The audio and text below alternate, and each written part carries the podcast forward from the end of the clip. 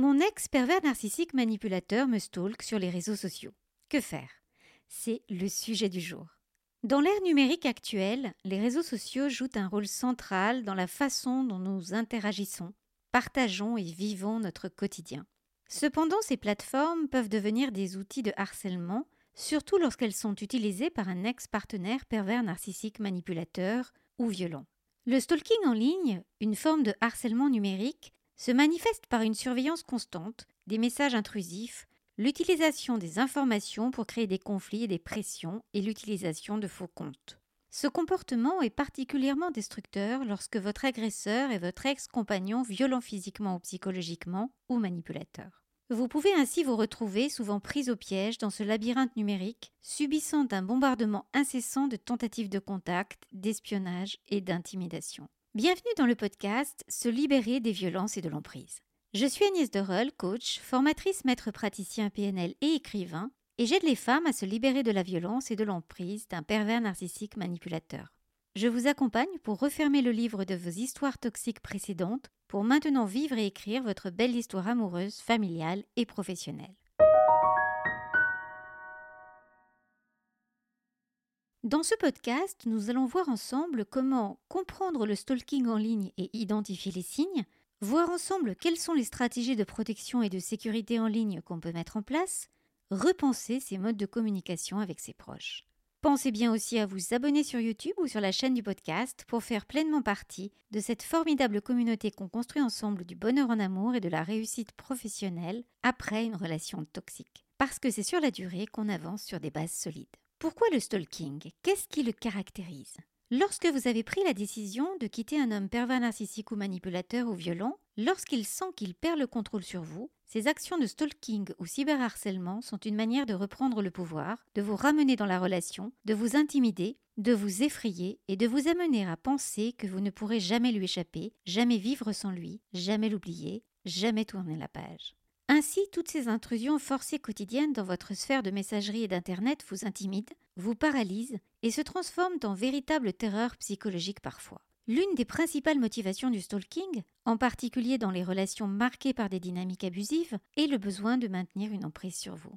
Cela traduit l'incapacité d'un homme violent ou manipulateur à accepter la fin de la relation et un refus de laisser partir sa chose, le conduisant à vous surveiller et à vous harceler. Estimant que vous l'avez abandonné ou rejeté, il veut vous faire payer ou vous amener dans le cadre d'un divorce à renoncer à certains de vos droits en vous affaiblissant. Sous son nom, il peut ainsi alterner entre messages d'excuses, d'insultes, d'amour, de regrets et de menaces. Et il y a parfois une réécriture de l'histoire où il va nier la réalité des violences et tâcher de vous expliquer que toutes vos souffrances ne sont que le fruit de votre imagination. Cela peut se faire de façon directe dans des messages, des commentaires sous vos publications sur les réseaux sociaux. Mais cela peut aussi se faire de manière anonyme, où il va vous épier pour en savoir le plus sur votre quotidien et par la suite vous faire sentir qu'il sait tout de vous et l'utiliser contre vous. Une jolie photo de vous? Vous êtes une pute qui aguiche tous les hommes.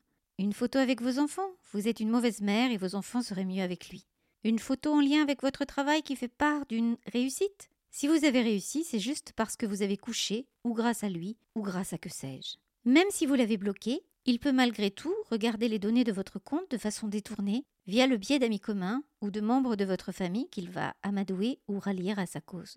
J'ai fait un podcast justement sur ce qu'on appelle les singes volants. Vous trouverez la description de l'épisode et sur YouTube dans les fiches qui apparaissent en haut à droite.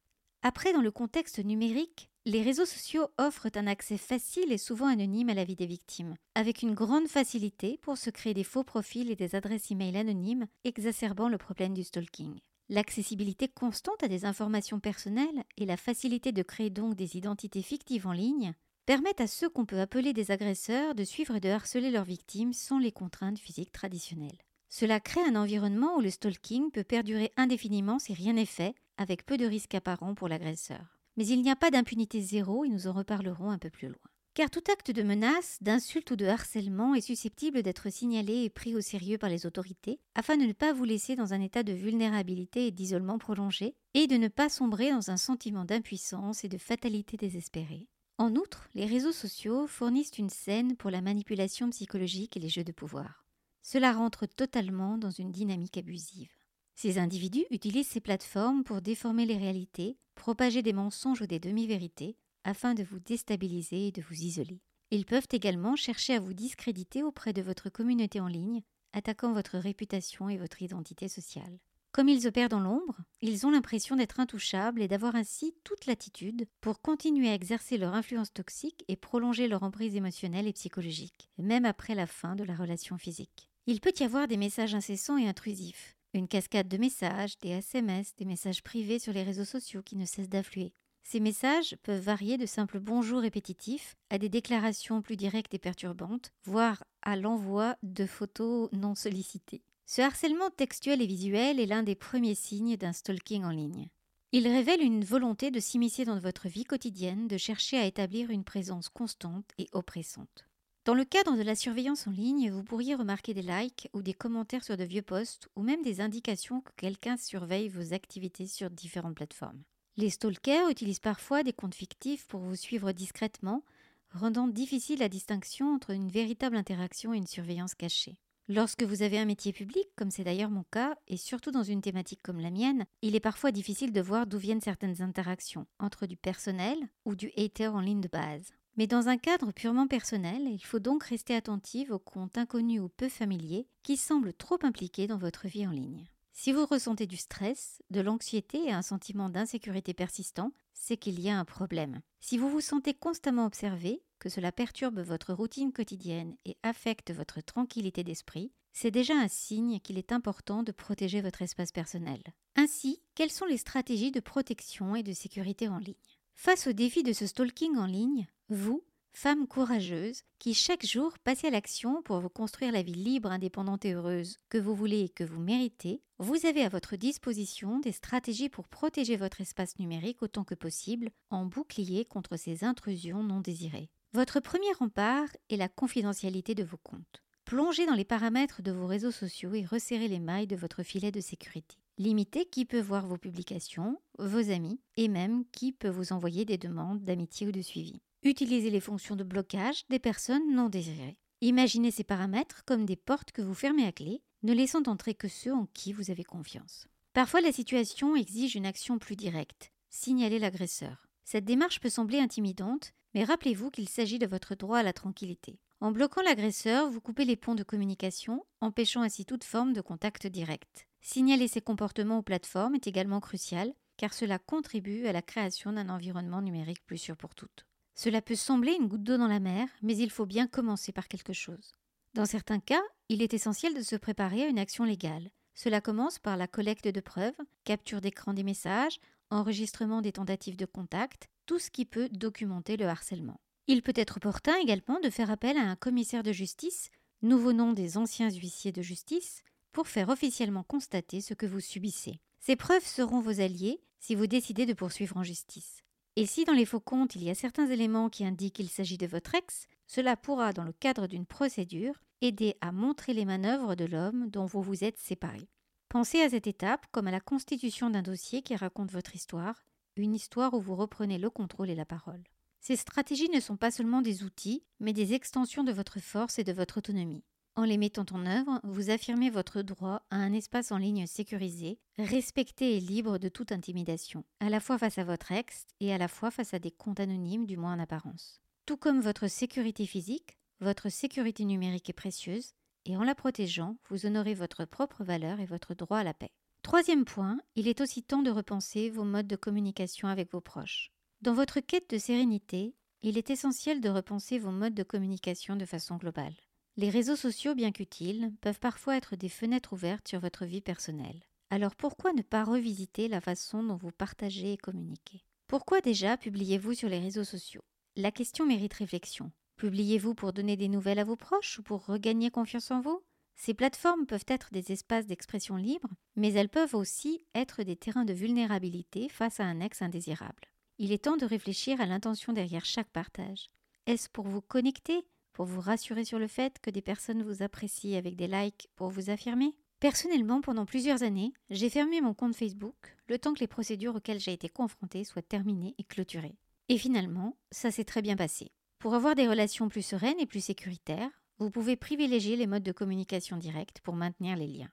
Considérez des alternatives plus sûres et intimes pour rester en contact avec vos proches. Le téléphone, par exemple, est un moyen direct et personnel de partager vos nouvelles, de discuter de vive voix. Créer un groupe WhatsApp ou Telegram ou Messenger restreint avec votre famille et vos amis proches peut être une bouffée d'air frais loin des regards indiscrets. Pourquoi ne pas tenir un blog privé? Un espace juste pour vous et ceux en qui vous avez strictement confiance. Le noyau dur de vos proches. Et bien sûr, rien ne remplace les rencontres en personne. Prendre un café, partager un repas ou simplement se promener ensemble sont des moments précieux qui renforcent les liens sans le filtre des écrans et l'insécurité numérique possible. Si vous ressentez le besoin d'exprimer vos états d'âme, vous pouvez écrire un journal ou rédiger un récit de vos expériences. Mettre des mots sur ce que vous avez vécu ou ce que vous vivez peut être thérapeutique et libérateur. C'est une façon de traiter vos émotions avec respect et bienveillance envers vous-même, en toute intimité, loin des yeux curieux de votre ex ou des singes volants malveillants. En redéfinissant ainsi vos modes de communication, vous créez un cercle de partage sain et sécurisé. C'est une étape de plus vers la reconstruction de votre intimité et de votre autonomie, un pas vers un vous plus fort et plus serein. Si vous avez une activité publique et que dans le cadre de votre activité vous devez faire des publications, et parfois parler de votre vie personnelle, comme je le fais moi-même à certains moments parce que les deux sont liés, il faut accepter les règles du jeu et ne dévoiler que la partie de votre vie sans détail touchant vos proches illustrant votre popo. Ainsi, je ne mets pas de photos et de noms de mes proches dans mes publications. Il n'y a que moi dans mes émotions, dans les fragilités que j'accepte de dévoiler et dans ce que je vis sans mêler le nom de mon entourage personnel. Le but de ces podcasts est de faire avancer les lignes de la libération de l'emprise, en y mettant le meilleur de moi, mais je ne suis pas là pour régler mes comptes ou viser qui que ce soit. Les exemples que je prends sont génériques et anonymes, en lien avec les questions de mes clientes qui bien sûr ne sont jamais citées. Lorsque je parle de mon expérience passée, elle est en lien avec des procédures terminées. Il va de soi que j'ai mon lot de stalkers et d'interactions malveillantes. Il est bien évident que si je suis spécialisée dans cette thématique, c'est que j'ai une expérience bien solide de la perversion narcissique, de la violence et du stress des procédures judiciaires, que naturellement, les personnes toxiques dont j'ai réussi à me libérer sont toujours en vie,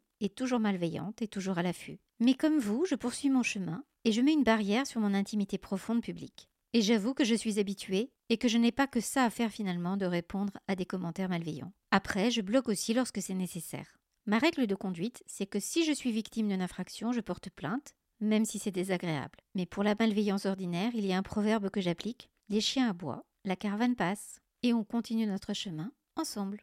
Merci pour votre écoute. Je suis heureuse de ce temps passé à construire du contenu pour vous aider à avancer vers le chemin du bonheur. Pensez ainsi à vous abonner à la chaîne pour faire pleinement partie de la communauté libre, indépendante et heureuse. Merci également de liker la vidéo ou de mettre un 5 étoiles si vous êtes sur podcast. Les vidéos seront ainsi davantage proposées à celles qui en ont besoin. Je vous invite également à vous abonner à la newsletter qui est entièrement gratuite, où je donne régulièrement par mail un contenu personnel, différent, où vous êtes au courant de toutes les dernières actualités et où vous pouvez bénéficier d'offres privilégiées. Le lien pour la newsletter gratuite est en bas de la vidéo du podcast et vous retrouverez également tous les liens d'information si vous souhaitez un accompagnement en coaching pour atteindre vos objectifs au plus tôt, si vous souhaitez embarquer dans le membership ou dans les programmes. Vous pouvez aussi m'envoyer un email à mon adresse agnès.agnèsderol.com. Je vous souhaite le meilleur, je vous embrasse et je vous dis à bientôt pour un prochain partage.